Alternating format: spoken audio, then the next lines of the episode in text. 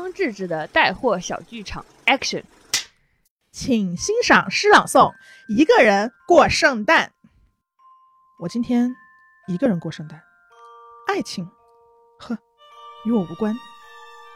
三两成群的人们走在热闹的大街上，得，我还是自己回家点外卖吧。厉害的人就是圣诞节还在加班的人，和蔼可亲的邻居也在庆祝，乐此不疲的打着电钻。一个人的圣诞夜就要结束了。咚咚咚咚咚咚咚！智智，你怎么来啦？我带了两罐酒来找你过圣诞呀。你在干嘛呢？我我在写诗呢。哟，这什么诗呀？藏头诗啊！你竖过来读。我我看看。我爱喝三得利和乐怡，嘿。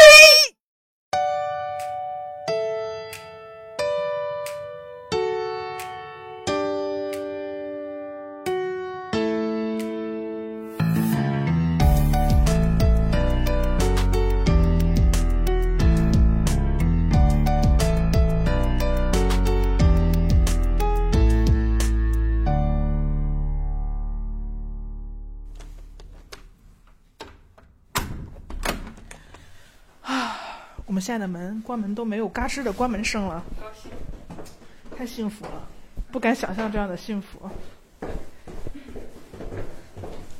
我们给大家介绍一下我们现在的环境，现在是北京时间，呃，几点？几点？十二点多吧。起码十二点半了。现在我和智智久别重逢的第一天，久别重逢的第一天，然后 就熬大夜了。熬大夜。嗯，因为今天智智早上。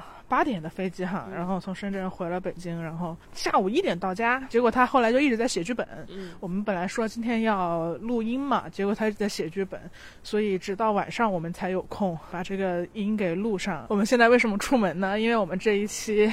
正如大家在小剧场所听到的，我们要喝和乐怡嘛，就是我们一直很喜欢喝的一款三得利旗下的和乐怡的预调酒，就是有冰柠茶口味和那个混合水果口味了。然后我们刚刚在家里一边商量说我们今天要聊什么，一边觉得光喝和乐怡有一点儿不够，因为有的，因为有的时候你你喝酒最重要的就是边喝酒边吃好吃的，边跟人聊天，这三种东西缺一不可。对，然后我们现在就有朋友。有酒还缺什么呢？我们就找个小便利店买点下酒菜，对对对对对，什么鸭肠、鸭肝，呃，什么鸭脖之类的。对，然后也是出来走一走吧，因为其实我现在也在远程工作，然后智智今天他回了家之后也一直待在家写剧本，所以我们等于都在家闷了一天。啊，所以虽然现在挺晚的了，但是我们还是决定出门买下酒菜，不知道有没有什么鸭脖之类的。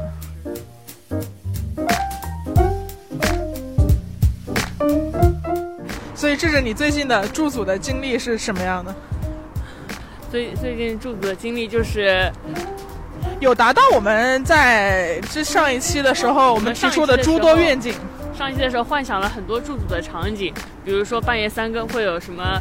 漂亮的小帅哥敲你的门，邀请你一起撸串，然后编剧老师，编剧老师，能能不能给我加点戏啊？我跟你睡。嗯，没有之类类似这种场景完全没有出现，然后完全没有吗？一次也没有吗？一次也没有，甚至没有去过片场，我们就一直待在那个酒店里改剧本，当时很闷。是的，然后那些跟负责跟导演对接的工作都是由责编来做，我就在那里修改。基本上我我回到北京的状态大概属于落荒而逃，可以可以这么形容。这是一个我们彼此都非常理解彼此的工作为什么这么运转，却仍然感到无奈和痛苦的一项合作。对，其实其实很多时候就是创作这个事情，大多数时候你并不是每一分每一秒都在创作内容，你很多时候其实是彼此找到交集。对对对对对，这个过程其实是很痛苦的，就是你可能每每一方的对于内容的想法和理念和概念和自己设想中的那个东西不一样，然后你这个时候其实每一方你都得满足，然后你就只能在 甲方、乙方、丙方中间找到那个可能只有一丢丢的那个交集，然后我们再沿着这个交集去推进那个内容，这个彼此说服的时间其实比较消耗。是的，是的，是的。得不说到，在这段痛苦的时间里，给我强大心灵慰藉的一个群。这里要实名感谢这个群名，谢谢你，咱九零后 老虎孔雀孔雀考拉考拉考拉，大家莫名其妙不知道你在说什么。嗯呃，其实我们上一期有我有提过，就是其实是大家都是我的朋友了，就是因为之前我家里出事儿的时候，大家都来长沙陪伴我嘛。在长沙的时候，因为志志要负责替我就是招待这些从外地来的这些朋友，所以他们之间拉了一个群。一开始的时候可能只是通知一下说哦，我们今天在哪儿见面，然后。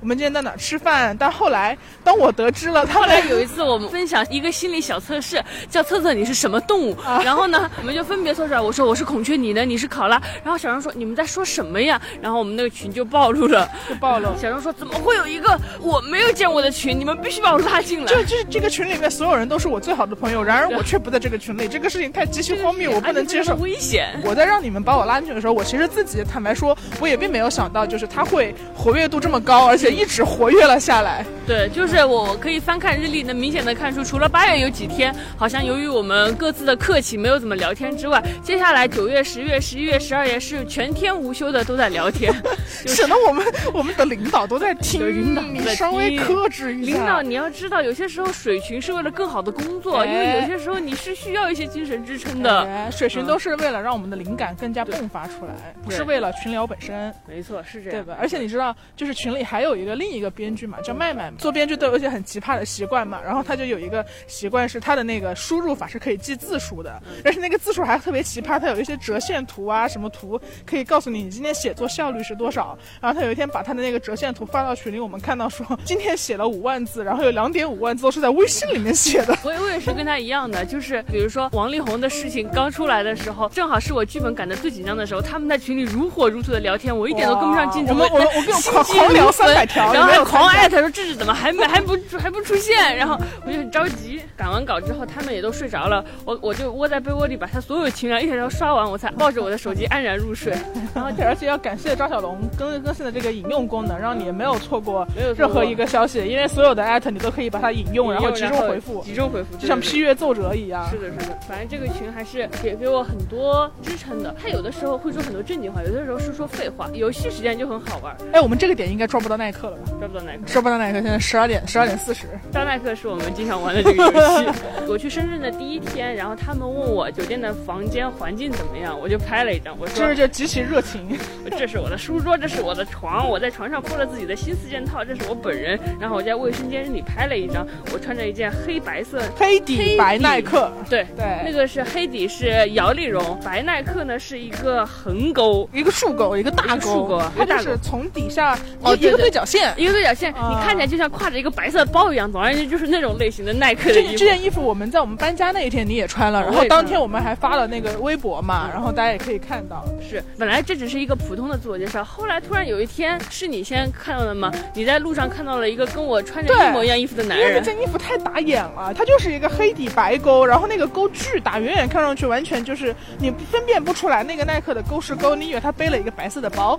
然后我就有一天在我们城里逛街的时候，就遇到了一个男人，然后我就赶紧把他拍下来，我就跟智智说：“你看，有人跟你撞衫了。”对，然后不知道为什么就开始群里就开始开始不知道就发起了这个找耐克的运动，然后大家相继在胡同里、马马路边以及各种匪夷所思的地方发现跟我穿着同款耐克的男孩和女孩。我们这可不是一个普通的找耐克游戏，不是那种什么，哎，你把耐克的衣服发到群里，我们不是为了玩，我们不是，我们是有得分制度的。首先，你找到一件正确的耐克才可以得一分。如果你找到是那种黑色滑面料而不是毛面料，那不得分的。如果是绿底的白耐克也不得分。如果是黑那个勾勾，如果是横勾不是竖勾也也不得分。如果那个勾勾是你自己 P 上去的，更加不得分，那还要扣分，还要扣分，因为你弄虚作假，弄虚作假，你是败坏风气。最完美的一个耐克就是跟智智的耐克那个一模一样的那个耐克，我们才能够算一分。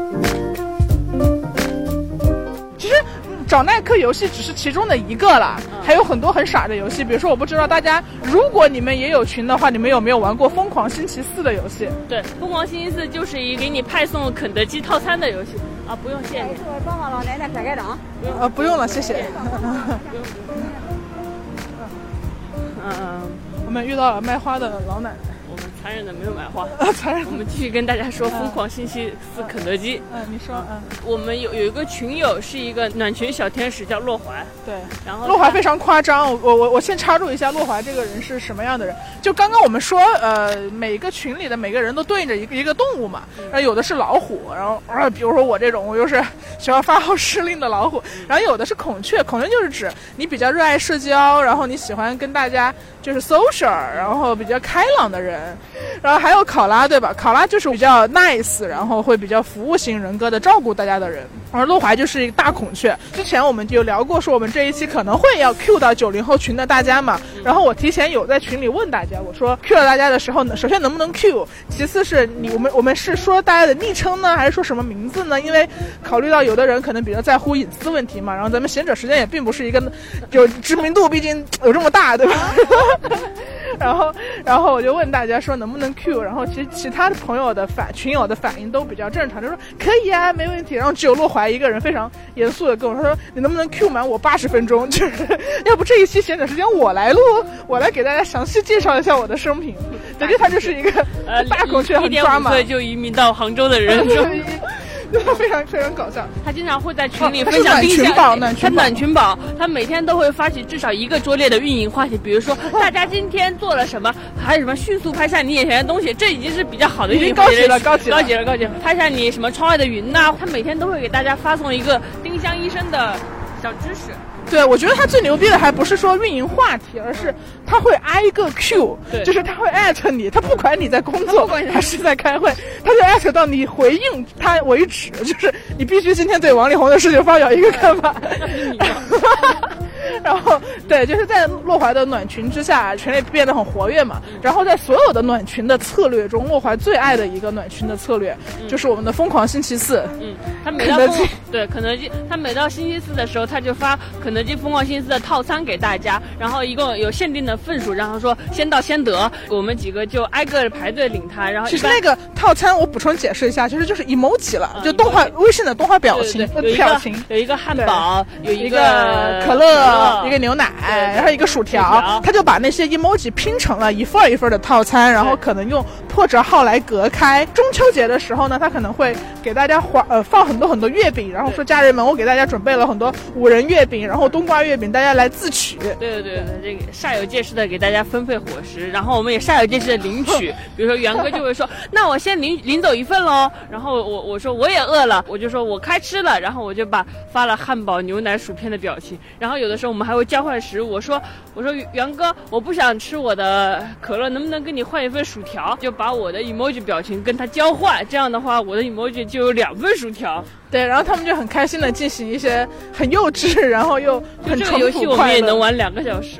我反正觉得一个群让你快乐的地方就在于你可以在里面尽情的说废话，并且这里所有人都能接住你的废话，大家都很乐于的来跟你互动，玩这些很幼稚的游戏。对，成为一个小孩儿。不过这里也有很多让我会觉得我更有力量成为一个大人的时刻。就我还有这种时刻，当然啊，就是除了那些小孩儿的部分，呃，这里是有这种力量的。我跟小张也说过，就是是因为聊一些走心的内容的时候吧。嗯我们有的时候经常会从一个玩笑聊到一个走心的内容，并且发现原来大家都有类似的共鸣。然后还有让我印象深刻的就是洛怀的父亲那件事。洛怀成功出现了二十分钟，20分钟一言以蔽之，洛怀的爸爸是一个希望他成为董董明珠那样的人的爸爸，他从小对他有很高的期待和要求。像我在上一期里面已经跟大家介绍过，我的学姐洛怀是一个怎样的人了嘛？对他就是一个 已经有了稳定的情感关系的支撑，然后呃经济条件和个人能力各方面都是非常好的一个这样的人。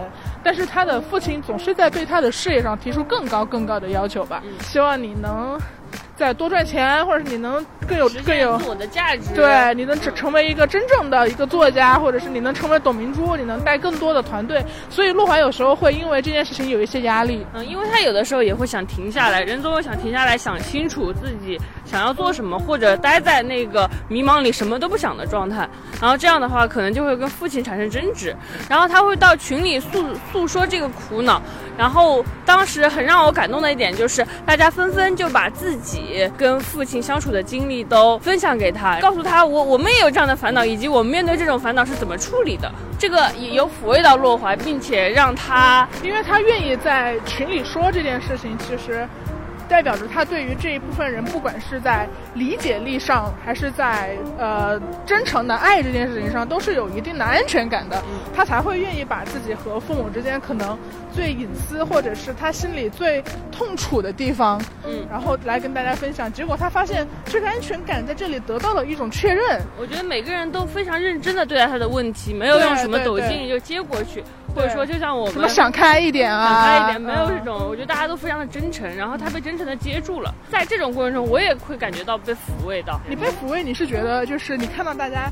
群策群力的分享自己的故事，然后这一点吗？还是什么？是的，就是我们是没有亲缘关系的人，甚至我们也并不知道对方过去同有什么样的情史，有什么样的过去，高考考了多少分。但在就是我们在这个群里，我不需要知道彼此的背景信息是什么，然后我们都非常的真诚的安慰一个人，把自己的过去分享给他，我觉得还挺打动人的。我们现在到了一个七幺幺是二十四小时开门。哎，好像好像只有红烧带鱼。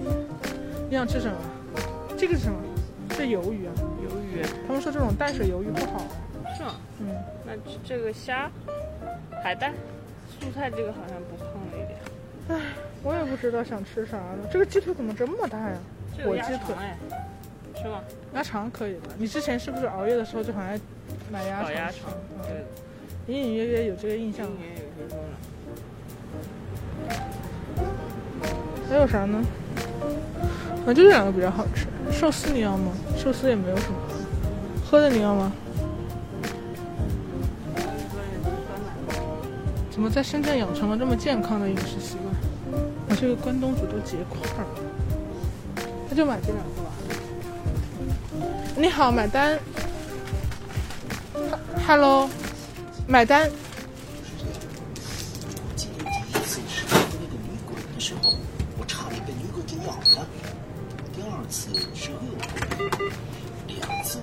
哦，难道这古物只会对恶鬼有用？萧雨在房子和两个小鬼说着话，却不想萧强此时走了进来。谢谢。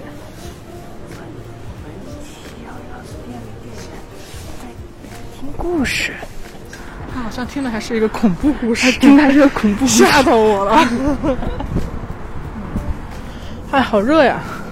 我已经把衣服脱掉了，感觉走我的摇粒绒暖和吧？暖和，真的暖和。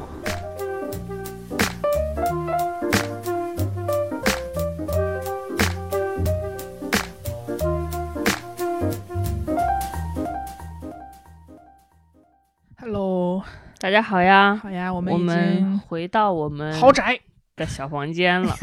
来，我们来碰一个杯，碰一个杯。将，我真的很爱喝这个冰柠茶的味道，我觉得它比较清爽，因为最近北京就是很干燥嘛，然后有暖气什么的，虽然确实会让冬天变得更温暖，但是也让人很暴躁，所以每次喝冰柠茶口味都会让我稍微舒适一点。但我记得这个很辣哦，我知道，我喜欢吃辣的。我记得这个鸭肠特别辣。你好像从二零一八年就开始喜欢吃这个鸭肠了，经常第二天去你房间找你的时候，看到满地都是鸭肠的盒子，也很下酒，但是有那种剧本的味道。怎么有剧本的味道？太难过了，因为那个时候二零就是你说的二零一八年，我赶稿的时候就会在旁边吃这个鸭肠，老师现在吃这个就带着那个气味是记忆棚。我一个也不要丢，全都是剧本，全都是剧本味道。嗯，我也会有点忧伤哎，就是我也会想到二零一八年时候我的状态，就当时还是这父亲也在，然后一切都还特别平稳嘛。确实是某种味觉和某种气味，就是会把你瞬间带到这个地方。你不需要什么抽象思维、文字，它都会把你拉回去。是。你看过一个什么电影？他说男主人公最讨厌听到别人喝完酒之后有啊的那个音，但是那个音不是很爽吗？就就这样，啊，就这样。哇，但是喝酒不就是为了这一个啊吗？对我也是，但是就是觉得不得体还是什么？好像是不得体吧，但我觉得还挺好听的。因为那你喜欢吃面条的，哎，我也我我也想说 这个，就是我想说每个地方礼仪不一样嘛。然后之前在日本的居酒屋，真的就是日本人就就会这么吃，哎，嗯就此起彼伏的的声音。为了表达对美食的赞美，就会哎哎哎，真的吗？呃，我是喜欢的，因为嗯我长沙人，长沙人喜欢嗦粉，嗦粉，就一定要嗦出来。嗦本身就是一个 的动词嘛，的拟嗯声词。嗯。嗯嗯，我们刚刚聊到了洛怀，然后洛怀是我跟你认识以后，我见到你的第一个朋友，啊，是吗？嗯，你的长久朋友中的第一个，所以你跟他是怎么认识的？他是我的学姐，然后我跟他认识特别老土，我吃了鸭肠有点辣。嗯，等我喝一口何乐怡。就是她是我的学姐嘛，然后认识她的方式其实还挺老土的，因为她是文学社社长。但我说真的啊，就我不是一个对于社团非常感兴趣的人，我当时去文学社纯粹是因为她，就是因为她，嗯，为什么？因为我。呃，我我依稀记得当时好像是因为想起来，你对文学不感兴趣，你连写诗都不想写。我不感兴趣，嗯 我也不看什么书嘛，我也没有什么文学素养。然后，但我确实是在当天新生的所有社团招新的时候，我听到他讲话，我我觉得他是唯一一个跳出来的人。我是我是说在就是在所有的其他油腻的学姐学长的人群中，他不一样。他就说我我并不觉得就是在文学社就必须要写诗，必须要每天读多少书，把自己弄得特别有文化。他说其实根本的目的是要希望大家都能够变成一个无愧于心的有趣的人。嗯类似这种表达吧。嗯其实当时本科是二零一一年，在二零一一年的时候，我有趣还不是一个像今天如此这样泛滥的嗯话语，就我觉得他有点跳出来，对，然后。而且我印象很深刻，他当时在呃所有的介绍的时候，他就当时他他他有和一些其他的北大的学长做一个东西，那个东西叫做小宇宙百科，嗯跟小宇宙重名了啊，嗯不是这个播客嗯 APP，、对他他那个东西是当时我们在用飞信，你知道吗？就是我也用过，好像飞信短暂的辉煌过一段时间，然后对对对对对然后他们每天会有一个编辑来推送一条他们认为你应该知道的冷知识，嗯，你可以想象吗？就当时其实社交网络一点都不活跃，嗯对，然后他就做了一个。哇哇！我觉得完全是今天发 push 的概念，嗯，然后我当时就觉得这种信息的组织形式和下放形式特别新颖，嗯所以就记住了它。然后，呃，他当时特别装，你知道吗？就是就是他他他讲完了，他就要走了嘛，然后我就拦住了他，我就说，哎，学姐，你们有没有报名函？嗯对，然后我就想填那个报名的表格，因为其他社都有嘛。嗯，然后当时特别帅的跟我说，他说真正优秀的社团不需要报名表格。就是文学社没钱买表格是吧？对对对，其实后来就是才知道，其实他们根本就是因为他自己没准备，就是嗯他刚刚接受这个社团，可能有点手忙脚乱。从小就开始，从小就装就，装，你知道吗？然后我当时就觉得这个女人好不一样，我被他装到了。然后反正就认识他了，就加了 QQ 嘛。不知道是所有有一点喜欢写东西的人都有这个经历吗？其实我当时我并不是，你看我现在可能是一个对于自己的核心能力和工作能力相对有自信的一个人，但我以前不是的。我我我以前对于我不知道自己会写东西，或者说你可能有一点点小擅长，你什么时候知道自己会写东西的？就洛怀跟我说的。嗯真的就是他你的意思。初高中的时候你都没发现自己有写作方面的才华吗？我当时只觉得自己喜欢喜欢写东西，或者是嗯我当时甚至觉得自己是郭敬明看多了，所以矫情。嗯因为我的高中并不是一个特别优秀的高中，它可能只是一个二流高中。然后我身边的人，他们也没有那么大的、没有那么宽广的视野，觉得来认可你这个东西。然后大家可能多多少少都会在 QQ 空间来进行日志的写作，对吧？嗯然后大家来互相留言，然后改改个人签名。就我一点也不跳脱，我完全不觉得自己写的东西跟别人有什么不一样。我觉得我那你有收到过不一样的反馈吗？你就是你现在往嗯前回溯，觉得其实我是不一样的。那些不一样也都很很庸常。就怎么说？就我觉得很多人都有被就上台念作文，嗯或者是我小时候，我喜欢在更小的时候，比如说嗯小学或者幼儿园的时候，嗯我当时的音乐老师经常不想上音乐课，他嗯是一个，呃，这个以后再讲，他是一个很很很很很很懈怠的一个音乐老师，嗯所以每次上音乐课，他就会让我上台给大家讲故事，然后然后你就临时编故事吗？对，我会临时编故事，这么厉害，你天生编剧啊？没有没有没有，就是因为我我幼儿园的时候，我妈很爱给我念故事，嗯对，而且她念的故事都是大家也知道我瓶梅，《金瓶梅》嘛，七岁读《简爱》什么的。嗯然后我我小时候也很爱看迪士尼嘛，所以嗯我好像对故事会有一点点，就是你会有一点点敏感，嗯，嗯所以那些基本的故事的情节模式可能都在我心里了。比如说，我一定知道王子和公主就是会经历重重困难，然后有一个 happy ending，嗯所以这些模式深深深的扎根在我心里。我我讲故事起来就是可以随口编的，嗯所以后来就变成了一上音乐课我就要讲故事。嗯但说实话，我依然没有觉得这有什么不一样，因为嗯也不止我一个人讲，可能大家都讲，只是我讲的次数稍微多一些。嗯嗯，那念作文也不是念我一个人的作文，所以嗯我直到上大学，我都不觉得。我都不觉得我我我我我似乎可能有才华，我没有肯定过自己的，嗯。我只是觉得我有我是一个有点矫情的非主流，很难想象，我我确实没有见过那个时期的你。嗯，就是我我觉得我只是有点矫情的非主流。我印象很深刻，当时跟洛怀加了 QQ 之后，我们他可能来我的空间看了看，嗯，然后我也去他的空间看了看，踩了踩，踩了踩留下一串小脚印。对对对对对，我就记得他他当时还写古文，嗯用古文写日志，哇，好牛逼，根本就看不懂，但是就觉得很厉害。他当时就莫名其妙特别鼓励我，他就说我印象很深刻，是我当时大概。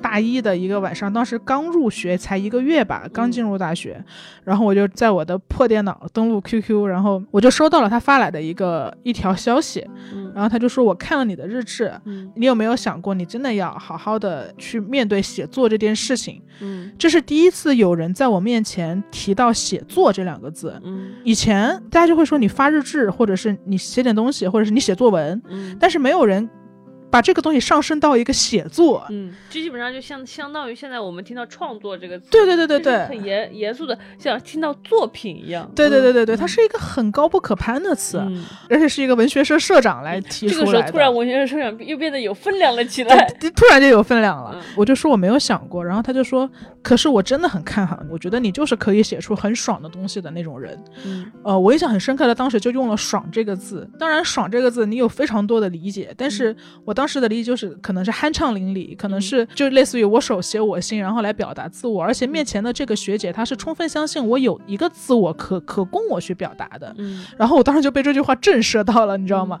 一个这样的人竟然对我如此的肯定，当时看起来也没有什么有利可图的样子，因为他也没有在这句话后面跟一个说，那你来给我们写一个什么文学社的导语吧，他也没有这种任务。嗯所以我当时就觉得，我第一次被人看到这一部分的能力吧。其实我到今天也不是很确信，我真的有这个才华吗？或者是我真的，嗯嗨，就是我真的跟别人不一样嘛。但你初次被看见的那个瞬间，就是很会让你震撼。嗯，会让你记得，甚至一辈子都会记得这件事。对对对我觉得就是大家就是会记得那些戳到你心里的夸奖和对可和认可，然后顺着这条路走下去。所以当时我就还是挺感动的，因为他也是本地人嘛。然后我我当时周末的时候，我就会去他家找他玩儿，嗯，然后他就会带我去逛大商场，然后请我吃饭，然后然后去他家里住，嗯，然后跟我分享他的童年，然后少女时期什么的。我能感觉到他对我跟对其他的学妹不一样吧。然后那个东西虽然它只是一个很简单的肯定，但它就会让我有一个初步的自信。就是我一定有什么过人之处。对，就这个就是我跟他认识的过程吧。嗯你一直对我说，他曾经对你的影响很大，嗯，是一个第一次给予你认可的人，而且是嗯认可很对地方的人。嗯，对。你有这样的朋友吗？我觉得你还是很认可我的，嗯，我当然认可你了。而且你是给予我最多认可和肯定的人。不可能吧？你是一个如此招人喜欢的人。对啊，就是他们都会说我很可爱，但你嗯会说智智你这方面很厉害。嗯比如说认识你之前，我是一个很少有表达欲的人，我不怎么说东西。小张是一个他什么事他都要问你你怎么想的人，甚至我们一起开了一档播客节目，说的我很烦人。在以前是不可想象的，因为我并不是一个充沛表达欲的人。你能拿起话筒侃侃而谈的时候，其实我我每次握着话筒，我都天哪，我要说什么？对，但是你让我认识到，原来我也是有一些东西可以说的。其实刚刚这两个东西有一个共性，就是你不知不觉的开启了另一个人的潜能。对的，是的，其实它也是一种进步式友谊的一一种一种感觉吧。我给你带来的东西，并不只是说我送你一个玩偶，我送你一个很贵的项链那么简单，而是我让你意识到自己原来还可以那样。嗯，原来我还有另一面，这是我从前没有想象得到的。对。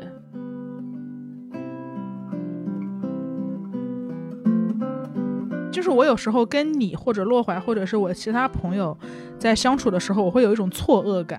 嗯，因为坦白讲，我我觉得我的起点就是真的是跟你们不一样的。你们不管是成绩还是家境的起点，其实都是比我要好的。然后，因为就之前有一次，我记得你知道我跟谭师傅他们一起聊天嘛，嗯，然后就大家就聊到高考的分数嘛，嗯，然后就我就惊讶的知道，原来你们高考都有六百多分，然后我们三百多分，我们江苏不一样。你们三呃对，就是就是大家都是、都是过重本线的那个人。我对我发现你也你每次听到这个都会大呼小叫，然后然后 从从平就是那种平时对我们呼来喝去，在那一刻那一秒钟，他就会大概的舔狗，就对就会变成舔狗，很难得，就很厉害。因为我并不是一个一直被看好的人，就大家别看我现在嚣张跋扈，嚣张跋扈，炫彩嚣张。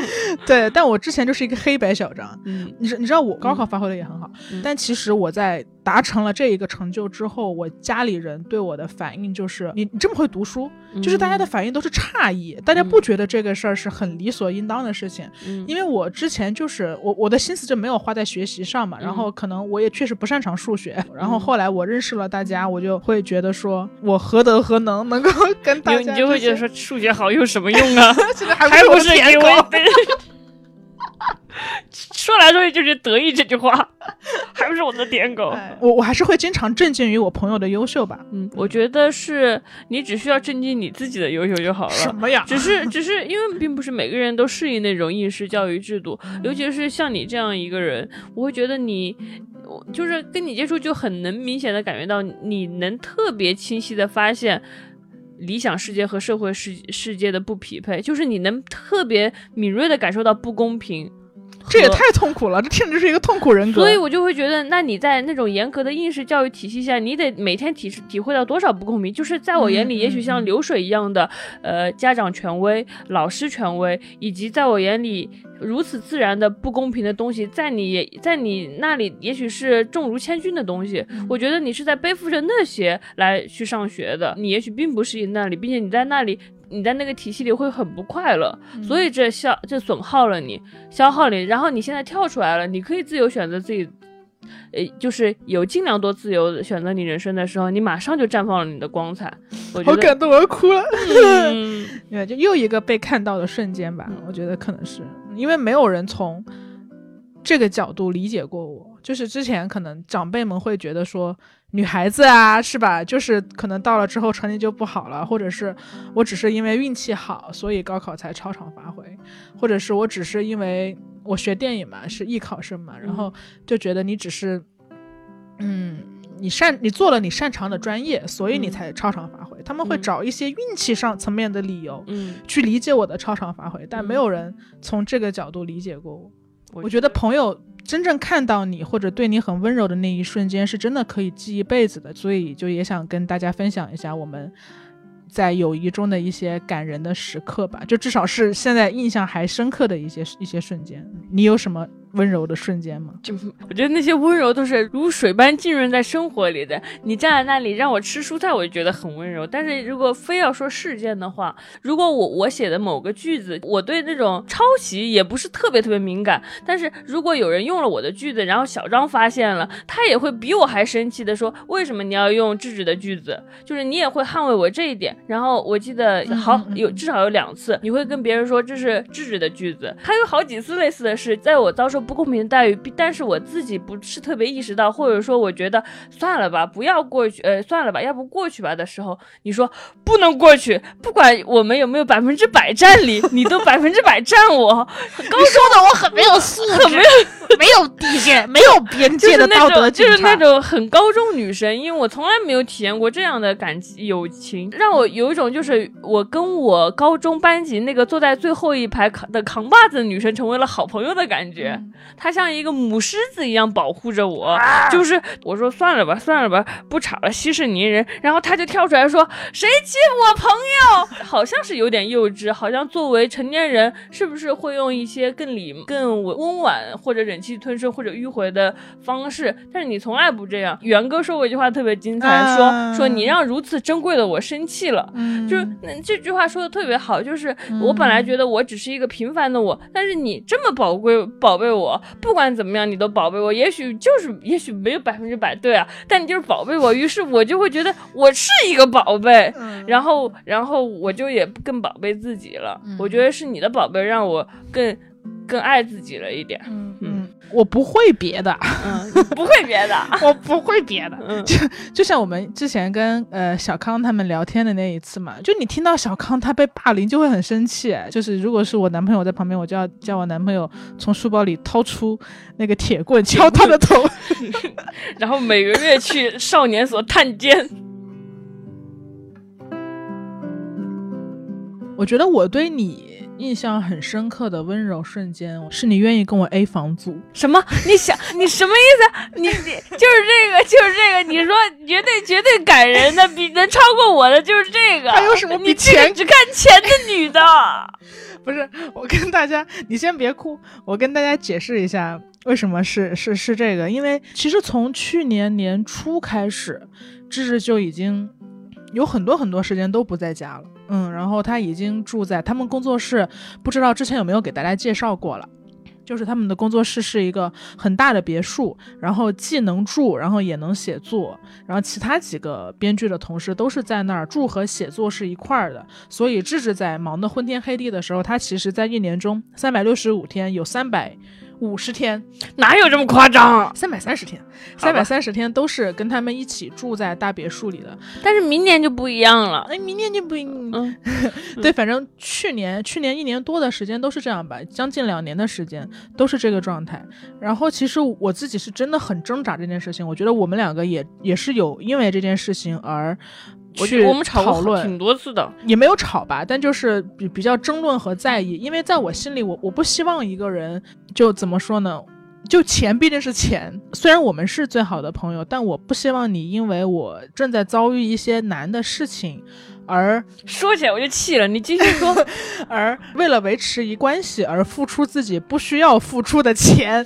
就现实情况来讲，你确实是你如果不跟我合租，然后你你至少我不跟你合租，我怎么办呢？你一年就可以我我怎么办呢？省好几万块钱，然后我省好几万块钱干嘛呢你？住在大别墅，我省好几万块钱，然后孤抱着抱着几万块钱孤独，对吗？什么孤独？你还是有同事和伙伴，你可以住在大别墅，住得下的呀。那那我们怎么办呢？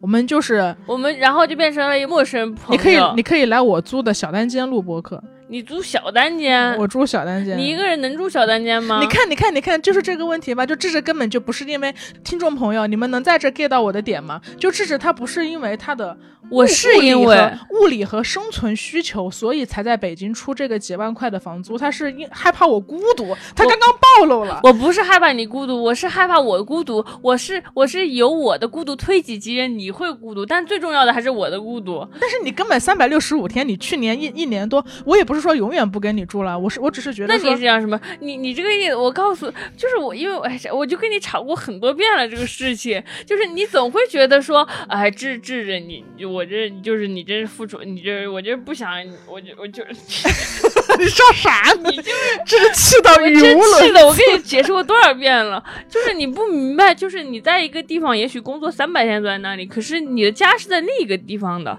我不知道大家有没有出过差，如果你出过差，你就知道你总是要回家的。但你不能因为我出差三百天，你就不让我回这个家。但那个地方已经是一个被打扮的挺好看，然后他是打扮的很好看的出差的地方，但是你一年有三百三十天都在那儿，你其实是出于就是划算或者是什么的。我不知道，你你你就经常觉得，呃，我我可能不怎么在家，然后我是出于跟你的友情，然后我觉得，哎呀，这呃，首先小张小小张自己租单间又贵，然后呢，小小张。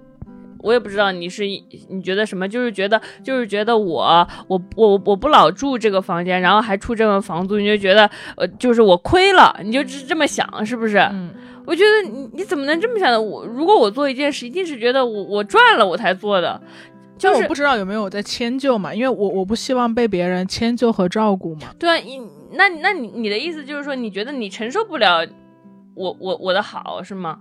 嗯，为什么呢？你你为这么对我这么没有信任感吗？为什么你觉得这点承这点好你都承受不了？两年的房租加起来十万块钱，两年房租加起来只有十万块钱一，个人就要花十万块钱。我一个人就要花十，但是这样的话，我们就会是，我们就会一直合租下去，是一直很好的朋友。我只要一工作，放学回来就能跟你住了。如果我不跟你住，这两年产产会产生多少变数？你也许会跟另一个人合租，跟那个人成为好朋友，然后我就再也挤不进来了。你就跟那个人长长久久了，我怎么办？我只是写了一个两年的剧本，我会回来的。你在你在为占有欲买单。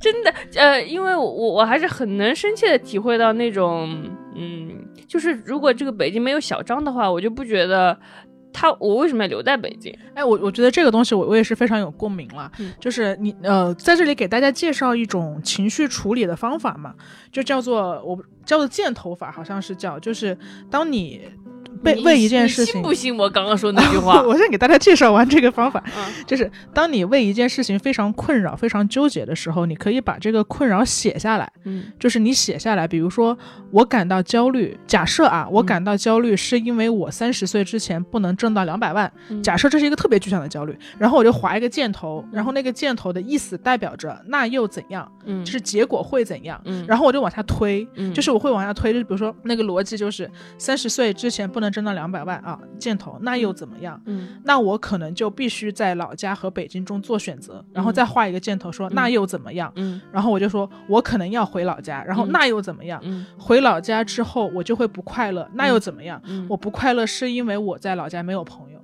嗯其实这个是我当天推导出来的一个一个东西，就是你不停的追问你的情绪，然后问出来说那又怎么样？那个其实最核心的那个东西就是你最畏惧的那个点。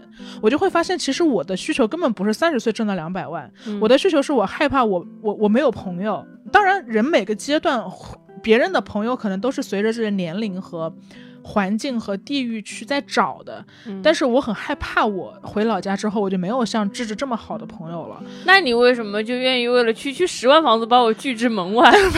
你怎么又绕回来了？我在这抒情，你在抒情？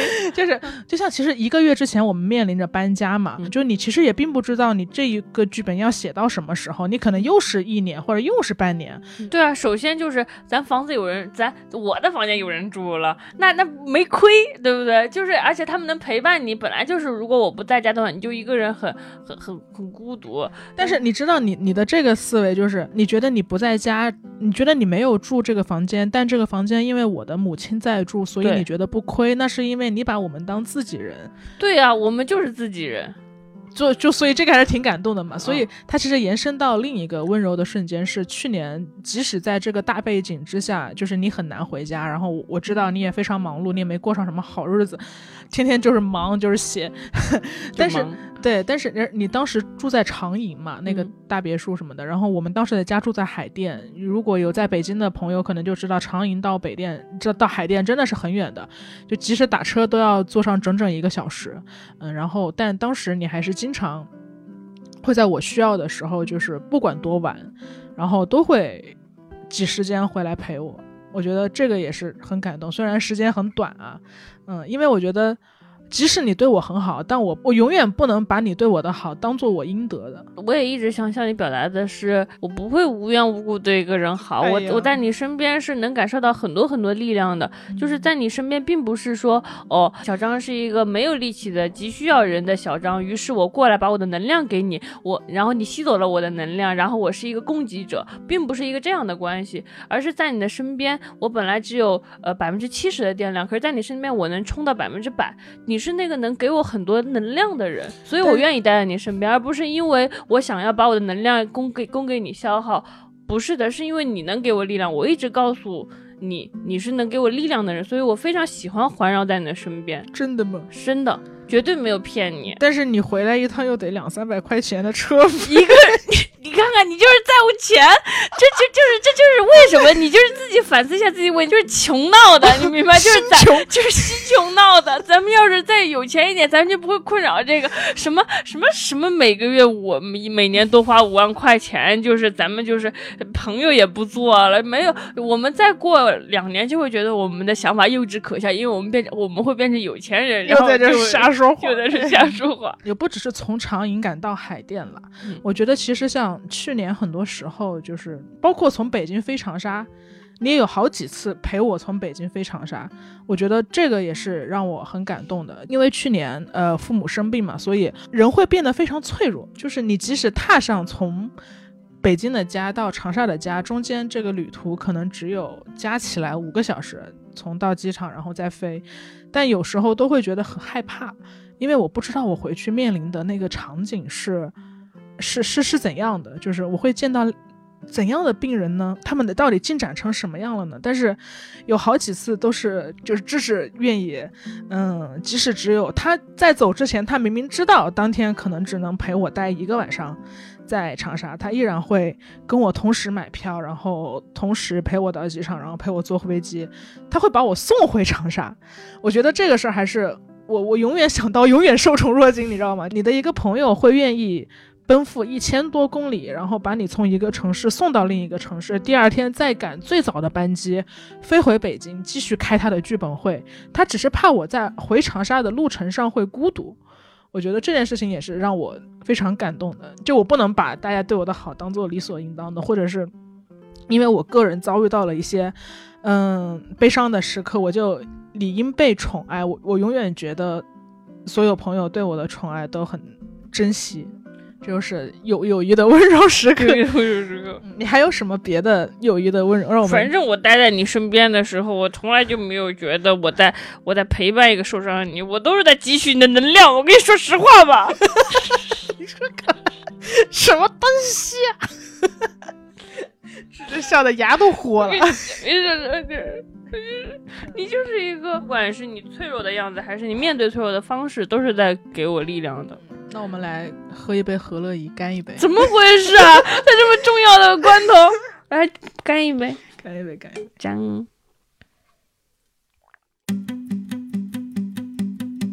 贤者时间由 Marcus Media 制作出品，我们推荐你在苹果 Podcast 订阅收听，不听也没有关系，给我们五星好评也可以哦。同时，我们的节目也会更新在各大主流音频平台。我们节目的微博名是贤者时间播客，你也可以在微博上找到我们，欢迎写信给贤者信箱。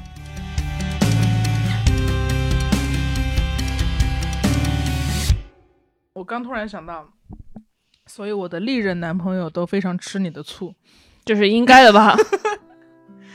男朋友毕竟是一时的，看谁先结婚啊？我们看谁看谁就把话撂这儿。可以。对我还要参加洛怀的婚礼，你知道吗？洛怀邀请我当伴娘，你你你很介意这个事，因为你说了好几次，因为我要减肥啊。没有啊，伴娘胖胖的才能衬托他已经新娘啊。敲打过我好几回了，敲打过你好几回，他不想要一个胖天鹅是吗他不？想要一个胖天鹅，我会觉得我心态有点复杂。嗯就在他刚刚跟我说他已经领证了，然后嗯他拍结婚照的时候，我虽然看似在群里祝福他，但是我的心情是非常纠结的。嗯，那个纠结的感觉就像是，也不是说占有欲，而嗯是就是这个人有了更加亲密的支撑。我我不是吃醋，嗯，我是担心，我是担心我的好朋友被被男人欺负。哦，就我听到他结婚的第一反应就是，我就很想跟那个男的说，我说你可不能让我的好朋友天天洗碗。你看看，你就是说母狮子的本性又出来了，就是人家什么又没干呢，你就开始开始气上了，就开始警告上，你开始拿大棍子在你面前晃了，就是那种啊母狮子捍卫朋友的那种呃气概，尤其的每次都是很让我就震惊一遍，就就每次都震惊一遍，就每次都会我就觉得震惊一遍。我的学姐可是要写作的人，你不能让她整天给你洗碗。她嗯因为心情好的时候可以给你做做饭、洗洗碗，但你不能要求她。你不能要求她，嗯，我我就会有点担心这些吧。不允许你让她迁就你的人生。洛怀听到，洛怀的男朋友听到了吗？放给他，放给你男朋友听，在客厅公放这一段。吗？不允许你迁就他的人生，真是呃，对，不允许只允许他迁就你的人只。允许他他迁就你，可以可以。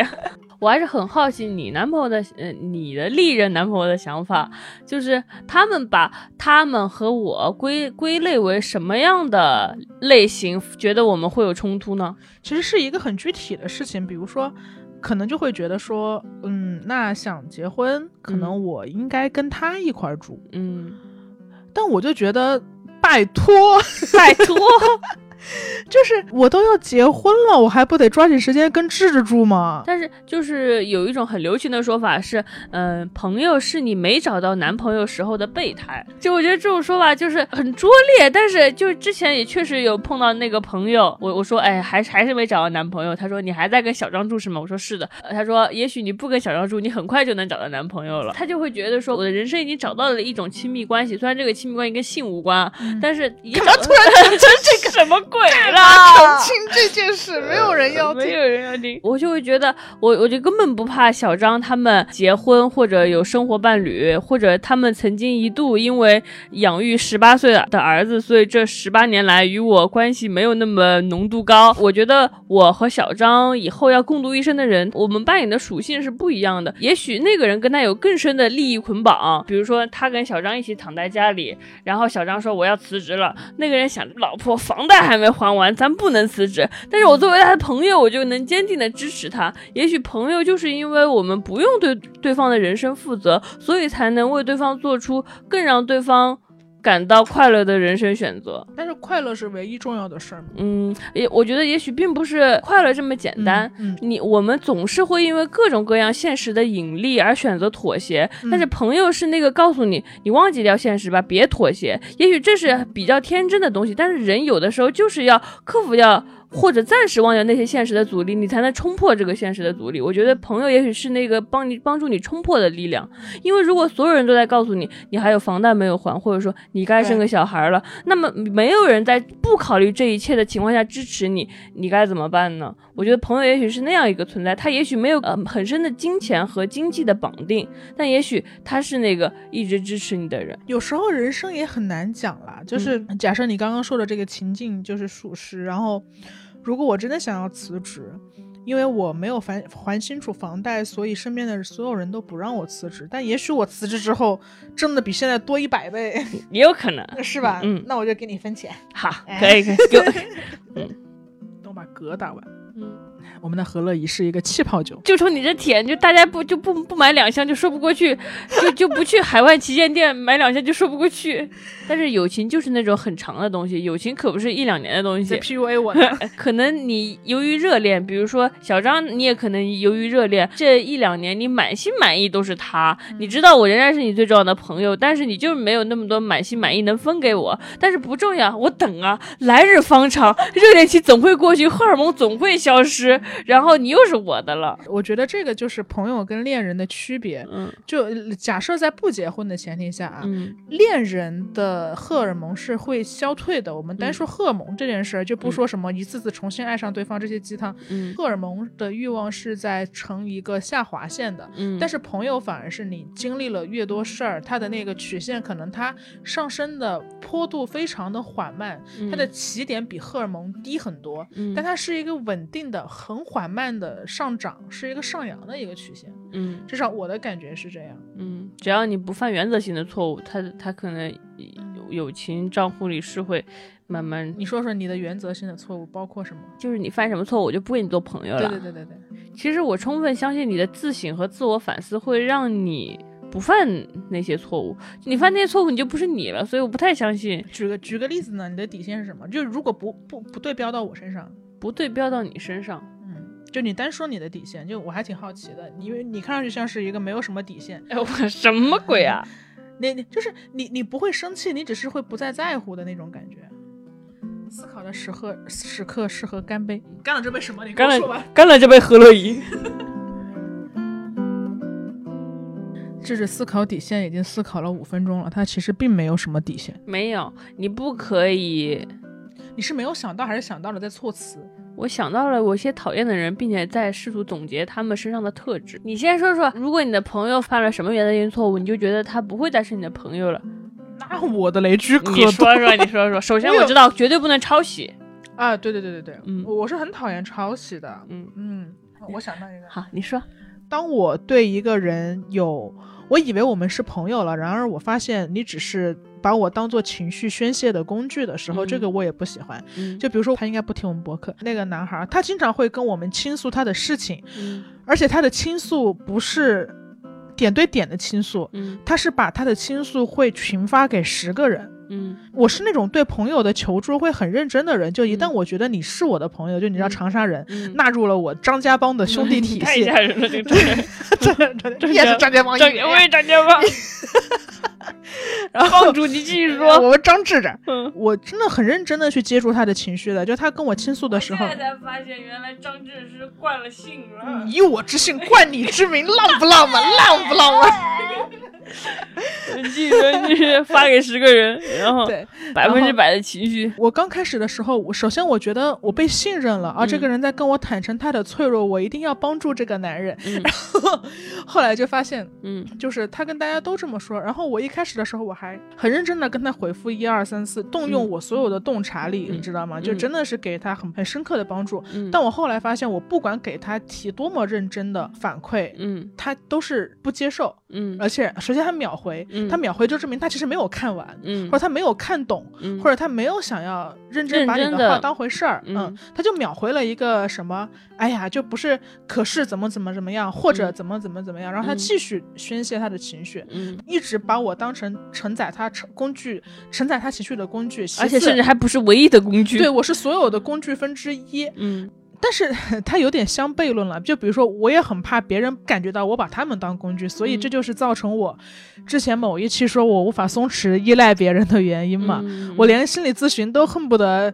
教会咨询师一些什一些么。道理，这样才能对得起人家浪费在你身上的时间之类的，是吗？对对对对对，嗯就就永远不要走到一个天平的两端吧，就可以适当放松，但是也不要利用别人的好心。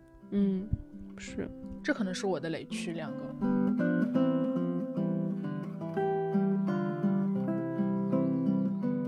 我刚刚又想起了一个快乐的时候，我想想不快乐的时候啊，你为什么想起快乐的时候？因为你刚刚说不要就是走入两个极端，然后我就想起了有一次我是跟萌萌一起出去玩的时候，嗯那时候我就是失恋嘛，正好跟国庆撞在一起，萌萌就说我们一起去重庆玩好不好？他是知道我失恋的，他就陪我去了。在重庆那那一路上，我都沉浸在就是失去一个人的心碎中，然后其实我甚至印象里身边就好像没有一个萌萌。啊那我就很很能理解到，一定是把它当成一个陪伴我的工具，它一定承载了我很多忽视和心碎的时刻。我好像是独自完成这个悲伤的旅程，我都不记得我做了什么，因为那时候是刚失恋，呃，不到一个月吧，反正很难过。就是回过头来再看到那些在重庆的照片，那就比如说半年之后、一年之后，我走出来了，我再看那些照片，然后我就会看到我给萌萌拍的照，我们两个一起在外面吃的饭，我是对他的感动是在我再看到那些照片的时候，他在我的身边，那个时候我是感受到非常大的温柔的，就是我很抱歉，就是很悲伤的时候，我忽视了你在我身边一直陪伴着，但是你是在的，我觉得萌萌可以理解，萌萌可以，好感人哦。你你你你你能记住这些时刻，并且不觉得它是理所当然的，也嗯是一个很好的品质。什么都能夸，这是一个忏悔时刻。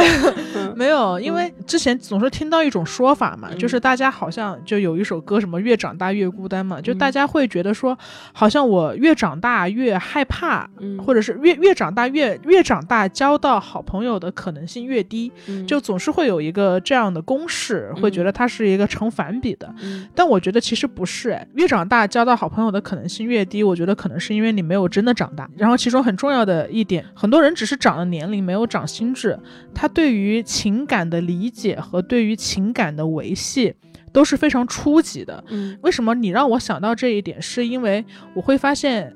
你离你的失恋也过去一二三四 数年了，数年了，但你依然记嗯得这件事情，并且你愿意承认自己当时的忽视，这个事情就是你情感肌肉的增强啊！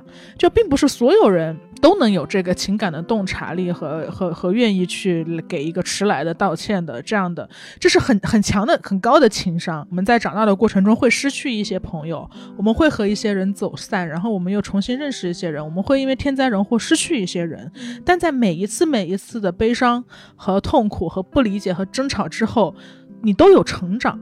你你又变成了一个有生命力的人。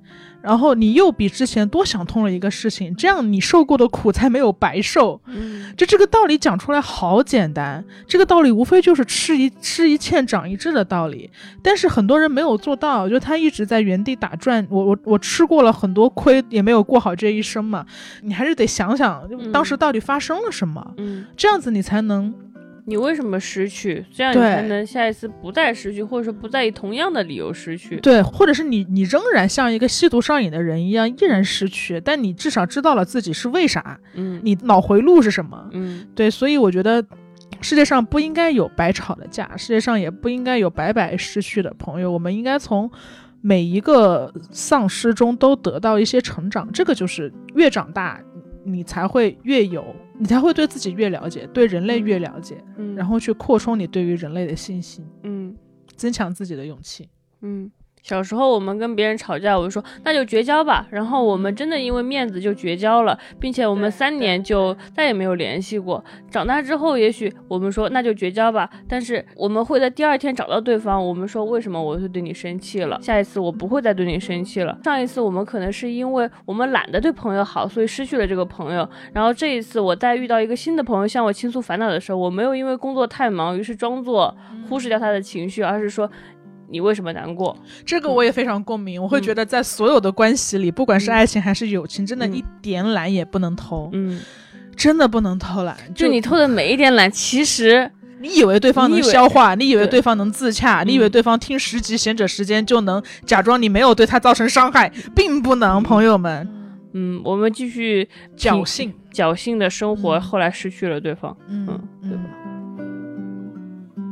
你刚刚说的这个，我又想到一个，比如说我跟麦麦的相识，就是我们群友之一，麦麦也是因为会让人感动的瞬间，其实他为我做到了那些他本来可以不为我做到的事。之前跟他在豆瓣上认识的嘛，我们是一个网友，然后我们并没有那么熟悉，大概也就是一两年。来熟悉一次的，就是我我们完全没有那么熟悉。如果一定要用那个百分比的衡量的话，我觉得大概我跟他的那个关系的浓度，顶多也就是百分之三。嗯。嗯，并不是我现在你一直在说我的朋友都是百分之百的朋友，百分之九十九的朋友，浓度很高的朋友。嗯。其实我们一开始的时候不是的，嗯。我们只是百分之三，我们大概一年或者半年见一次，交换一下彼此最近在干什么。这是一个这样的朋友，他在我爸爸离开的时候，然后就我我没有预设到一个一个一个一年见一次的朋友会因为这件事儿来长沙，嗯。但他来了，但他来了，就因为他也有类似的经历，所以他就拎拎着水果来跟我说，他说我觉得我必须要出现，因为这个时候你和阿姨需要的是一个可以真的共情你们的人。嗯，他说，虽然我知道你有很多好朋友，你也有很多亲人，但是没有类似经历的人，可能不知道那个痛有多痛。嗯所以他说我一定要来。然后我当时听到这个，我就觉得很感动，因为他当时他父亲离开的时候，嗯也是一个突发的状况嘛。嗯然后我一直记得他跟我说，他父亲离开之后，他把幺零零八六嗯改成了爸爸。嗯然后这个时候，爸爸就会每个月还给你发两条短信，嗯就是告诉你欠费了，或者甚至爸爸有时候会给你打来电话，嗯会说请你办一下移动业务的套餐。嗯对，就我一直记得这个细节，所以我当时就很感动，我就觉得这个人真的懂我此刻有多痛，他一定懂我此刻有多痛，所以我可以完全卸下我所有的防备。然后他当时来了之后，他拉着我妈妈的手，跟我妈聊了一个多小时。嗯我就觉得你你来，你不仅是 show up 一下，你你嗯是真的想要表达你的关心和爱。嗯然后从从那以后，我就会觉得，我就会觉得哇，他他原本不用这样的，嗯他原本不用这样的，他飞来这个行为是完全无利可图，完全是非常真诚的要给关心。嗯我就会觉得像这样的瞬间，就会一下子这个浓度就会非常高。嗯，嗯。就包括前两天他来家里吃饭嘛，然后嗯。他吃完饭，他吃饭的时候就吃到某一道菜，说：“哎，阿姨这道菜做的很好吃。”嗯。然后我就说，嗯，是的，就这道菜有点有点难切蒜，因为那道嗯菜要淋明油嘛，就是嗯需要把蒜单独炸一下。嗯。结果我今天就收到了他给我寄的两个包裹，嗯。一个是自动包切绞蒜机，嗯。就像绞肉一样可以把蒜绞开，然后还有一个是自动切丝机，太厉害了吧？对对对对对对心细如发。心细如发，然后我一下就猜到是他送的了，我说哇，就觉得很感动，就像这些小的细节你全都记得，而且你原本不用做的事你都为我做了。你干嘛？我气坏了你。气啥哎呀，呀？头都起来，我怎么就没有想到买电动搅蒜器呢？哎呀，我明明想着给家里买的，我就忘了这事儿了。哎呀，气死我了！我现在满腔的气。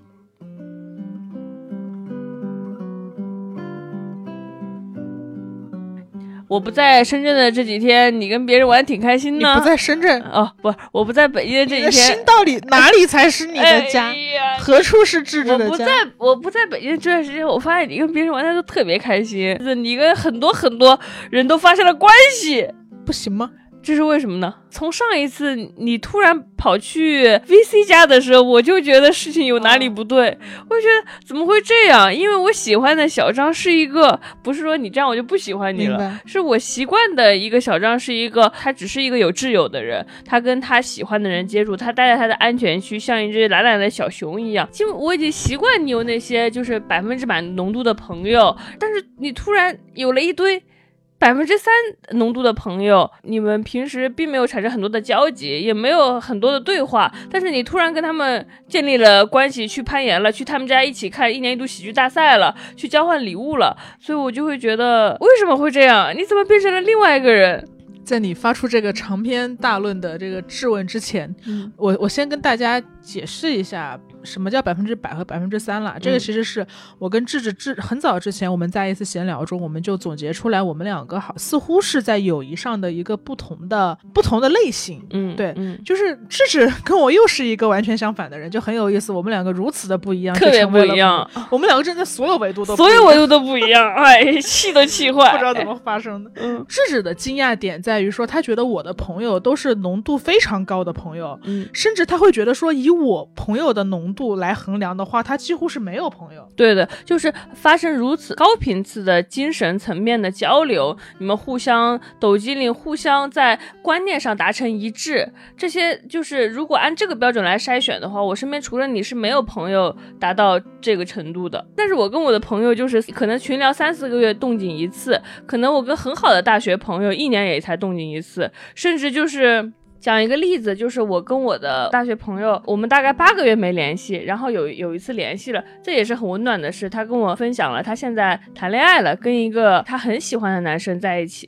然后我我现在还记得，我们两个大概交流了一个小时，我们我们生活的近况。哦，我记得小 B 嗯，小雅，不是不是小 B 吗？不是不是，小 B 不是一个男生了你怎。么这么多朋友啊？你接着说，大小学室友，我们大概每八个月联系一次，在这联系一次过程中，我们就会互相分享一下，说，呃，你最近在干嘛呀？我说我在写剧本。这两次的八个月我都在写剧本，我的生活没有什么变化，那他的生活可能是变化的。我还记得他说的话，他说我现在每天过得非常幸福，我我跟我男朋友每天都约定好了一起回家，所以我在下班前的半个小时开始就开始感到幸福。如果我早下班，我就在地铁口等他，我坐在地铁口的那个座椅上等他，等男朋友一起来，我们就一起下班回家。在路上我们聊天，我们就幸福的回家了。我们现在生活的主要矛盾就是缺钱，所以我们我们的目标就是共同努力赚到很多钱，构筑我们的小家庭。哇还挺好的。嗯，他就把他呃生活的这些东西就都告诉我。他说他现在特别幸福，因为他也是一个很好不容易得到幸福的人，他很珍惜这一切。然后我就跟他说，特别高兴听到他幸福。然后我们都对对方说了要好好好好加油。他说哪怕十年不跟你联系，我也觉得你是我最重要的朋友。哇，因为我们从来不对对方的生活指手画脚，哪怕我们走上了两条不一样的道路，也许他是结婚生子，背上房贷，但是我可能就是我孤零零的单身北漂，然后也没有没也没有买房，然后就在这里可能写剧本工作，可能也有一群我喜欢的朋友，这是两条不一样的路，但是我们从来没有对对方提出过什么意见和批评，我们就是呃知道对方的生活，然后鼓励说你要加油啊，他也会对我说你也要加油啊，我们只是为对方拍掌，然后每隔八个月这么交流一次，然后我们继续各自过自己的生活，嗯，大概这这个比较像我的朋友类型。这个很好啊，嗯没有问题啊。没有问题，没有问题，我接受了这一点。就是我会觉得我的朋友，就是我好像不是特别需要他人，而如果我的朋友恰好也不那么需要我，我们可能就是一年半载才联系一次。但是我也很好奇你这种类型，就是这种交流，并且你的所有的朋友都跟你是这样的密切交流，而且深度参与你的生活。不仅是精神方面的生活，甚至比如说，他们都会去长沙的家，都会跟你妈妈见面，他们是你的家人式的存在。确实，我觉得，我觉得这个百分之百和百分之三真的只是沟通的频次不一样吧，它不代表任何的浓度，或者不代表这个友友谊的程度和深度。就是你和你的朋友，更多的像是候鸟式的友谊，就像你们彼此在自己过着自己的生活，是吧？在各自的鸟窝里面待着，每次都用鸟做比喻了呢。然后大概隔那么几个月就飞到一块儿，大家叽叽喳喳聊聊天，然后又分开。但我和我的朋友可能就是我就是我是那种友谊小太阳嘛，就是我是那种情感小太阳。我觉得我不管对就亲情友情爱情，我都是还是比较炽热炙热的一个人，所以我就想微波炉。我是微波炉，对，去融化冰冷的心。但我就是不开机的时候就不开机。嗯，我是那种界限很分明的人。嗯，所以我一旦我觉得是浓度很高的朋友，然后就会非常的密切。然后我又很喜欢跟人聊天，所以我们都会有一些精神层面的沟通更多。然后我们是这样的交往，对。但所以，我之前的一个困惑在于说，我反而会觉得你这样的人更。怎么说呢？就像候鸟式朋友的人更容更会被想起和被群体接纳。举个例子，就像一个不那么熟的 party，我是一定不会被邀请的。就前同事如果要开派对，一定会邀请智智，不会邀请我。就像你前两天可能在深圳的时候，然后也有一些朋友，其实在座的你也没有很熟啊。嗯，你你跟他们可能也不聊天不说话，但他们就会觉得智智是可被邀请的，然后大家一起来玩儿，来度过快乐的一夜。但是小张就是一个。好像邀请了小张，小张可能也会臭脸，或者是跟他也没有什么话好说，就是永远是一个这样的存在。你知道我有一次还挺伤心的，我从小就是这个交往模式，我从小就全都是亲人式的交往模式，就大家从四人帮这个名字也能听出来，对，就是要么就是来了就是我张家人，如果不不进我张家门，你就是路人。干嘛在这演 rap？考押韵的 rap 呢？就是高中毕业的时候，有一次班上的其他同学来要去唱 K 嘛，然后当时恰好四人帮里的其他。他三个人都有事儿没来，嗯，所以我就一个人去了。然后我一个人去了之后，发现就是其他人跟我们相处的模式特别不一样，嗯，就没有人来跟我聊这个 KTV 是什么样的，或者一些一些很文字型的东西，嗯，大家只是在唱歌、喝酒、聊天，嗯。然后我就很不适应，嗯，真的不是说谁更高级啊，我当时其实还觉得非常孤单，因为没有人来跟我说话，嗯，我觉得坐在 KTV 里一个人待着没人理是最大的孤独。对对对，我所以，我那天就真的就是一个人坐在那儿哭坐了一晚上，嗯，然后完了之后快结束的时候，当天那个局的组织者一个男生，一个胖胖的男男生，然后他就过来坐在我旁边说对不起，嗯，然后说为什么说对不起，然后他就说。也许你今天不该来，也许我今天不该邀请你，嗯，感觉没有人跟你说话，嗯，你知道。直男就是说话很直，你知道吗？直男以为这样就安慰到你了。直男说完，我心里更难受了。就是你会觉得你的，你本来这是我的孤独，我自我消化，现在我的孤独被全世界看到，就是那种感觉。然后我就说没事儿，我我我我挺好，我听歌呢。就是，但我心里已经悲伤的不行了。就是我会发现，我只擅长精神沟通，或者我只擅长我那一种炽热的交友方式。我没有君子之交的友情，我没有候鸟式的友情，我没有浅层。社交吧，或者是在聊这个话题之前，我刚才一直在担心，我不希望大家误以为说，好像两种友谊用百分之百和百分之三来概括的话，显得百分之百在数量上更多，它就更高级。不是的，我想说，真的不是的，是因为我我后来反省了，我为什么没有，或者是我为什么在那个场合下不自如？不是因为我懂得多，是因为我不会玩儿。嗯，就我从小我就不会玩儿，我不会自己给自己找乐子，所以我才抑郁症嘛，就全全全全全理顺。对我从小我就不会摇骰子，我也不爱去。现在比如说流行的剧本杀、密室逃脱，然后流行的狼人杀，大家聚在一块儿玩桌游或者是唱 K，我通通不会，我啥也不会，并且你不感兴趣，并且我不感兴趣。嗯，玩这件事儿，就包括像很多人聚在一起，他们会一起玩 Switch 嘛，就一人一个一小手柄，四个人凑一块儿一起跳加跳跳舞什么的。嗯，我就记得在栋家玩过一次，对对，在在栋姐家玩过一次。就是我也不会，然后我好像也没有什么兴趣，然后我就很很单一的，就是跟人聊天，我就嗯。喜欢跟人聊王力宏，就是以及往以及一切，以及一切，嗯。就是对一切事物发表交换观点吧。嗯。我就觉得，就往好听了说，我有点像就是亚里士多德那个广场上的那个人，你知道吗？就逮着一个人就给他把他的长袍拉住，说：“嗯你跟我说说今天这个事你怎么看？你到底幸不幸福？”我觉得这种人。就是两种人交往方式不一样，嗯。所以我后来发现，就是我不会玩儿，嗯嗯，我不会玩儿。所以像你刚刚其实 Q 到说，为什么最近就感觉我突然开始去大家家里做客了，是因为我有意识的在锻炼自己的这种，不要那么封闭，不要只接受单一形式的。沟通和交流，沟通和交流可以有很多种形式，嗯所以我最近真的做出了很多努力的尝试，比如说我当时就是嗯。在在机房剪片子，那个机房就离 VC 家特别近，我就突然想到了这件事儿。嗯然后我当时正好，如果我直接打车回来又很堵车，有一个机缘巧合，我就跟 VC 说：“我说我去你家里吃饭吧。嗯，”然后我就去他家里吃饭就去他家嗯，然后比如说我想知道你嗯不你不会感到害怕吗？怕什么呢？就是你突然对一个人说“我去你家吃饭吧”，你相信对方百分之百的接纳你，这个是因为之前确实约过，嗯，就是之前早就约过说要一起吃饭，然后 VC 嘛，毕竟也是有 photo 微博什么的一个、嗯这样的一个网友嘛。嗯对，但我我我见面之前还是会在网上先看一下对方的主页的，就是嗯 你起码不能，比如说厌女呀，搞一些特别价值观不一样的。虽然我我不只跟你聊价值观，但是基嗯本的是要一致的吧？嗯我觉得，嗯。我明白，对然后比如说我那天发了一个攀岩的动态，然嗯后就有基友说就是要不要一起攀岩，然后我想了一下，哎，为什么不能？就为什么不能？为什么我非要？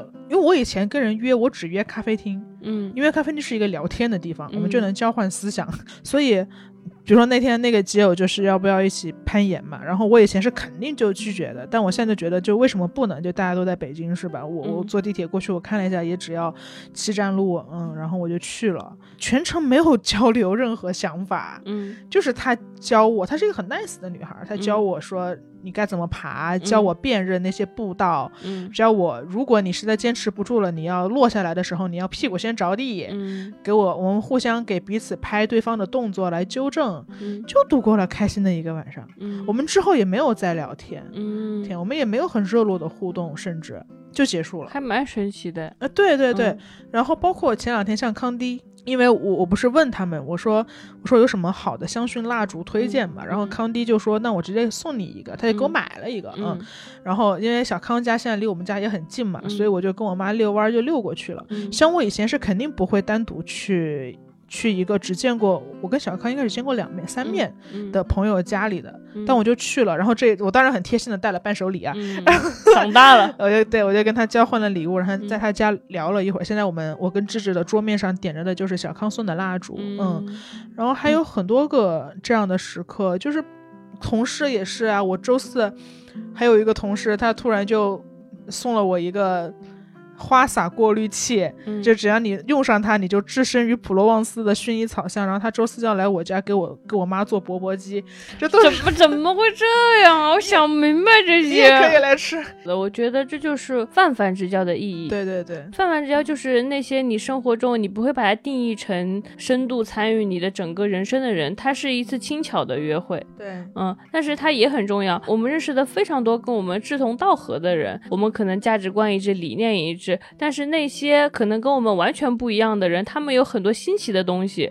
是他们能教会给我的，比如说我可能就是一个不会攀岩的人，但那个人会，或者说我可能是一个不懂时尚的人，我我可能是一个只会买电水壶的人，但那个时尚的人他知道怎么买即热电水壶，然后就能三秒钟一开就有热水，他他能知道很多新奇的东西，你跟他接触的话，你就也能认识到这些新奇的东西，你就能尝试很多新奇的事物，同时你不用为你的泛泛之交付出非常多心力和努力，因为对方也不会为你付出心力和努力，你们是一次清浅的交往，但同样让人愉快。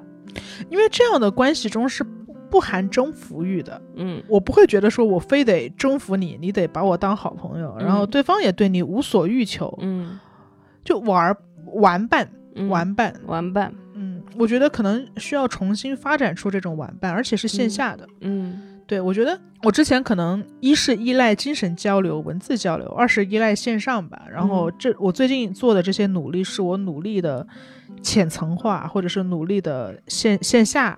嗯浅层也不一定永远是浅层，你也有可能哪一次就变成深层了呢？但是我们不对对，嗯但我们不对这个深层抱有任何期待和嗯所求。对我们建立浅层的时候，并不指望它成为一次深层，就指嗯望它是一次愉快的浅层。对对对对对。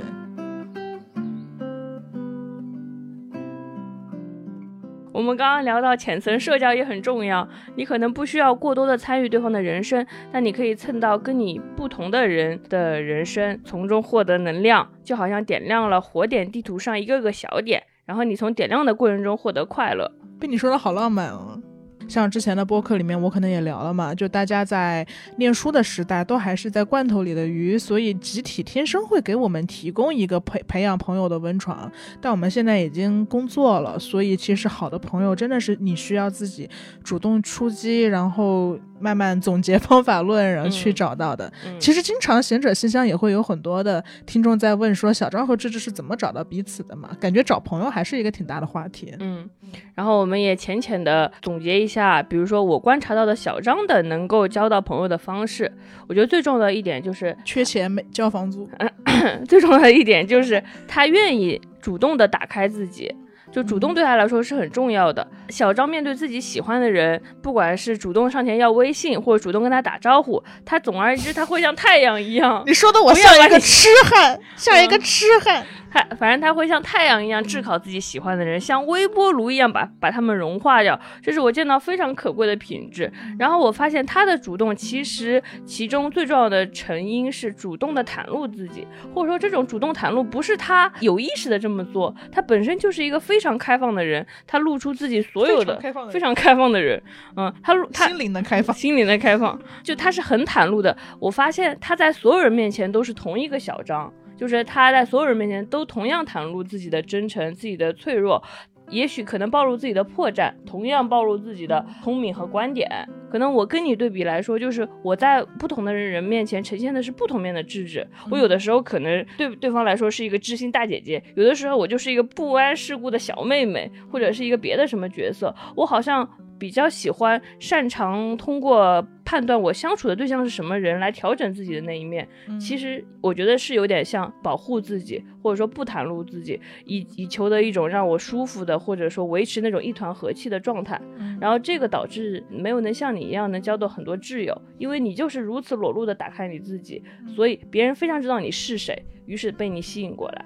对，但是他的问题就在于说，可能从质上来说，我可能更容易吸引跟我一样的人嘛，因为我我包裹的没有那么多。嗯但是从从量上来说，就是你你会有更多的浅层社交也好，然后百分之三的朋友也好，而且我觉得很重要的一点就是，我对于我喜欢的人，我我会百分之百的打开嘛。嗯但是你会比我有素质一点，因为你不管你喜不喜欢，你都会跟人家就是维持一个一个一个互动嘛。像我可能就是对于我讨厌的人，我真的就是爱憎分分明。你刚刚说我像太阳一样去炙烤我喜欢的人，那我对我不喜欢的人，我就像冰冰一样山冷冷漠。对对对，所以在我这是很分明的，也也所以所以其实也不是说就是好像两种方式不特别特别特别高下，就制止好像你刚刚把你自己形容的像一个在扮演的人一样，我觉得也不嗯是，就是每种交友的方式可能都有利弊，就嗯你可能比较难交到挚友，但是你比我有素质一点，我明白你的意思对。其实嗯我我自己刚刚跟大家介绍说，要主动打开自己。比如说，我从小张身上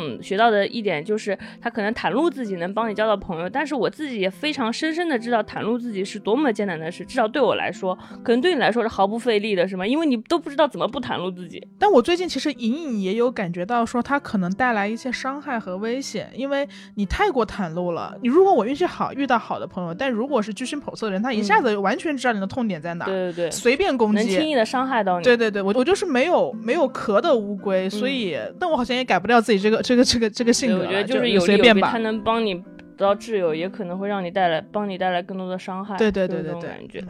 我自己听到别人说什么你交朋友啊，你要主动啊，你要袒露自己啊，我心里其实也是很抗拒的，因为我觉得打开自己好像是如此艰难，我也很害怕袒露自己之后面对的也许是手足无措，也许是一一堆尴尬的沉默，也许是大家向我投来莫名其妙的目光，我可能害怕看到那些，所以我我觉得不袒露自己，或者说把自己包在一个壳里，对我来说是相对舒适的状态。我充充分理解大家有些人也不愿意特别袒露自己，但是我想跟大家分享的是，在我人生中偶尔有那么两三次遇到喜欢的人，我主动打开的那些行动，最后都会让我收获了很好的结果。你说的就很像一个就是蚌壳，然后他平时就紧紧把自己缩缩成一团，然后遇到喜欢的人，就像太阳照进了他的蚌壳，然后他打开一点点，让微光照进来那种。对对对，是打开自己，我觉得是很难的，并不是说包裹自己就是在别人面前很虚伪，你只是或者是那个安全感还不足以让你打开你的蚌壳，因为打开蚌壳你就露出肉身嘛，是可能也会进来细菌灰尘。是的，是的，但是我觉得就是鼓励大家在就是遇到非常喜欢的人的时候，可能会主动一点，是有好结果的。就我为数不多的经验来说，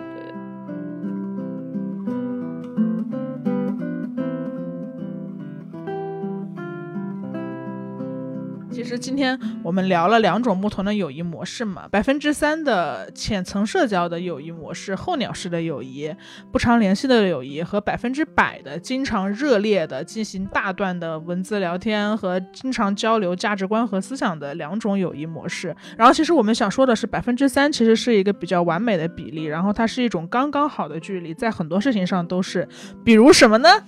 酒精度。下面我们就要好好聊一聊今天最好的朋友三得利旗下百分之三酒精度预调酒日本第一品牌和乐怡。我们最好的朋友，最好的朋友最好的今天就是最好的朋友最好的朋友。我还挺想问一下智智，就是因为我们这一次是要聊酒嘛，然后你对酒是什么感觉？我挺喜欢喝酒的，是长大之后，因为很小的时候就被我爸爸带去参加各种酒局，然后那个时候我对酒的观感是不友好的。你坐在你小小的智智坐在酒桌上，你看到的都是一个更有权力的人或一个更有钱的人在劝酒，或者说它意味着一种权力和倾轧。嗯，它是一种。呃，用权力来给弱者施压的道具，对，是的。嗯但是长大之后，你就会很爱喝酒的，你不再参加那些互相倾轧的酒局。长大之后，你会独立选择朋友，跟朋友组局一起喝酒，嗯你们是平等的，并且你们互相有爱。然后你们会挑选一个很喜欢的时间，开一瓶喜欢的酒。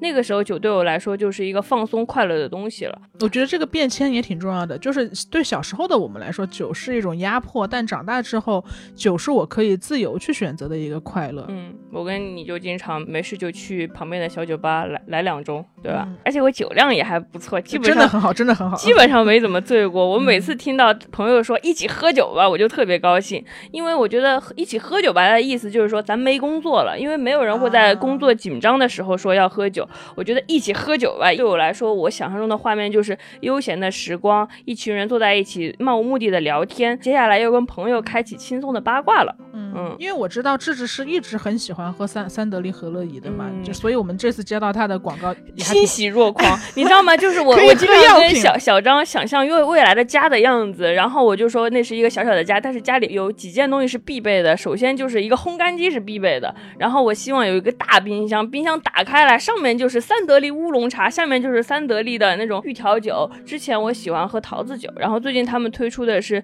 冰柠茶口味和混合水果味嘛，反正都很好喝。我要下面摆满一排，然后朋友来的时候就从大冰箱里随便取，再就着一点鸭肠鸭肝就聊天。我跟那些朋友可能就是就像我熟悉的友情一样，我们不会深度进入彼此的生活，我们可能聊一些脱离生活的梗，感到恰到好处的百分之三的亲密。就像和乐怡一调酒，拥有百分之三酒精度，不会让人酩酊大醉。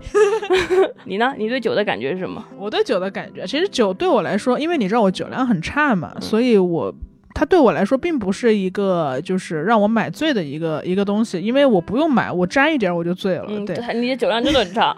对，所以百分之三对我来说真的是一个刚刚好的浓度嘛。但我同时其实在我不胜酒力的另一个层面上，我有另一个特征，就是我确实不爱喝白水。嗯我很爱喝奶茶饮料，然后果汁，百分之三浓度的酒精，就是小小的酒精，就所、嗯除了白水以外，所有东西我都爱了。嗯所以一般我喝酒的时候，我更多的是看重它百分之九十七不是酒精的那个部分。嗯就我喝的是一个类似于果汁的氛围感吧嗯，它每次喝酒的时候就让我觉得我好像已经长大了，然后变成了一个都市里的住在城里的都市女郎。因为我们小时候看剧，什么《欲望都市》啊，里边那些人讨论爱情话题、工作话烦恼的时候，都会一边摇着一个鸡尾酒一边说。对老友记的时候，他们也是很随意的，就是往里边喝酒，然后聊天。我们脑子里就有这种印象，好像成为一个都市女性，就好像来点这种微微的甜甜的酒的对感觉。对对对对，它只会让我有一点点的罪感嘛，嗯所以那个百分之三是一个充满想象力的一个数据，嗯它给你提供了一点点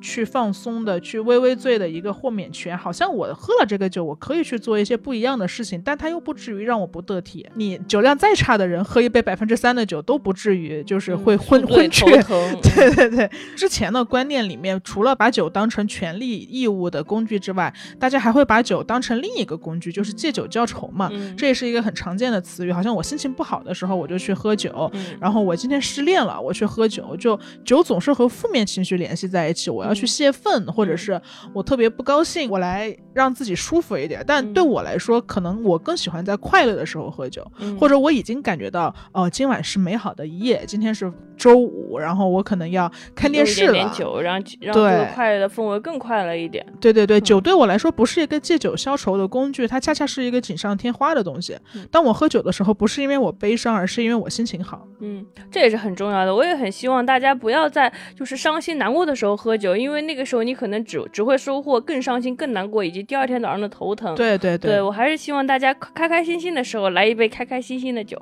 对，我们应该享受这个百分之三的浓度，嗯而不是去买醉，让造成身体和精神的再一次的伤害。是的，是的，嗯很，重要。而且因为我最近其实，在居家工作嘛，这是我第一次尝试居家工作的这种形式，除了疫情期间啊，然后它其实没有我想象的那么爽，嗯就长时间的独处，然后我也没有可以和同事说话去聊天的一个气口，会让我一个人，我本来就比较内耗型嘛，就比较敏感多思，会让我一个人沉在工作的思绪里面，然后无法自拔，就是很难解脱，有有时嗯候真的是一天。在家待着的时候，我就会跟我妈出去走一走，嗯，或者是在我精神状态特别不好的时候，我就会打开冰箱。然后你你刚刚说有两种口味嘛，然后嗯我可能更喜欢喝冰柠茶口味的和乐意，因为我本身也很爱喝茶。嗯嗯，果汁和茶我是更爱喝茶的，嗯所以我会倾向于冰柠茶口味的和乐意，然后我会非常精致的把它倒进我的高脚杯。真的很吓人。他倒进高脚杯，哎，刚我刚从深圳回来，到北京的第一天，我在写剧本，他就敲一敲我的门，然后拿了个高脚杯倒了酒给我。你能看到酒，真的是感觉会不一样。嗯，对，所以但和乐怡的瓶子也很好看啊，嗯我觉得很像很有日剧感。而且像像一个憨包，可以这么说吗？我觉得它是嗯憨厚的，它看起来不会让你觉得望而却步，它是一个憨憨憨的一个瓶子，漂漂亮亮拿在手里，感觉顿顿的，就我感觉很像贤者时间，对，就可以这么说吗？反正我觉得，嗯，就非常可爱吧。我每次看到它那个气泡在我的高脚瓶里面一点一点炸开的时候，我都觉得很治愈。就所以我会在工作的时候喝一个百分之三浓度的和乐怡，然后我最近不是在用机械键盘嘛，嗯所以配上那个机械键盘的声音就声音就一整个就是酣畅淋漓，可以说。嗯而且最近不是家里有电视了嘛，我最近也在努力让自己培养看电视的习惯。当你没有拥有这个东西的时候，你是没有这个习惯的。所以我最近也在努力的，像我之前所说的，就是给自己找乐子啊，学会玩啊，然后学会开辟出一段不用来胡思乱想的时间，就是看电视。嗯，然后我看电视的时候，也会刻意的给自己买一些小零食，比如说我最近在吃一个湖南特产的一个鸭肉，嗯然后我会给自己用微波炉爆一些爆米花，然后我再配上一小杯和乐怡，就是带着综艺一起看嘛，享受只是非常简单的放松时光，就不要总是焦虑工作或者是嗯深陷在某一种思绪里面吧。而且我真的很喜欢百分之三的这个浓度，就它给我的感觉像是我的生活仍然是我自己的，我的问题仍然是我自己来解决，我并不期待喝一晚上酒就能帮我解决什么实际的问题，就好像朋友一样，朋友也不会帮我解决什么实际的问题，但是朋友会给我安慰。百分之三的酒也不会帮我解决问题，但它也可以给我安慰，让我在解决问题的时候至少能做到不慌不忙吧。嗯，我们今天也重点聊了聊友谊。好的友谊在我们心中就是一种淡淡沉醉的时刻。爱情它可能是宿醉，可能是激情，是迷乱，是心碎。但是友情只是一种淡淡的醉，一种不捆绑的、让人互相舒适的美妙的关系，就像何乐怡一样。我们每个人都跟朋友有非常多的温柔时刻，然后我们也需要特别用心的去。交往和对待我们的朋友。而且百分之三也是我们刚好能让我们感到舒适的一个酒精度。然后我觉得温柔、用心和百分之三就像三得利和乐怡带给我的感觉吧，不强迫，很自在，非常舒适。所以下面是优惠时间。即日起，上天猫搜索“三得利酒类海外旗舰店”，向客服发送口令“贤者时间”，就可以领到贤者听友专属优惠券啦！六罐和乐怡预调酒原价两百零九块，领券后到手价只需要九十块，一起喝酒吧！自己都震惊了，我自己都震惊了。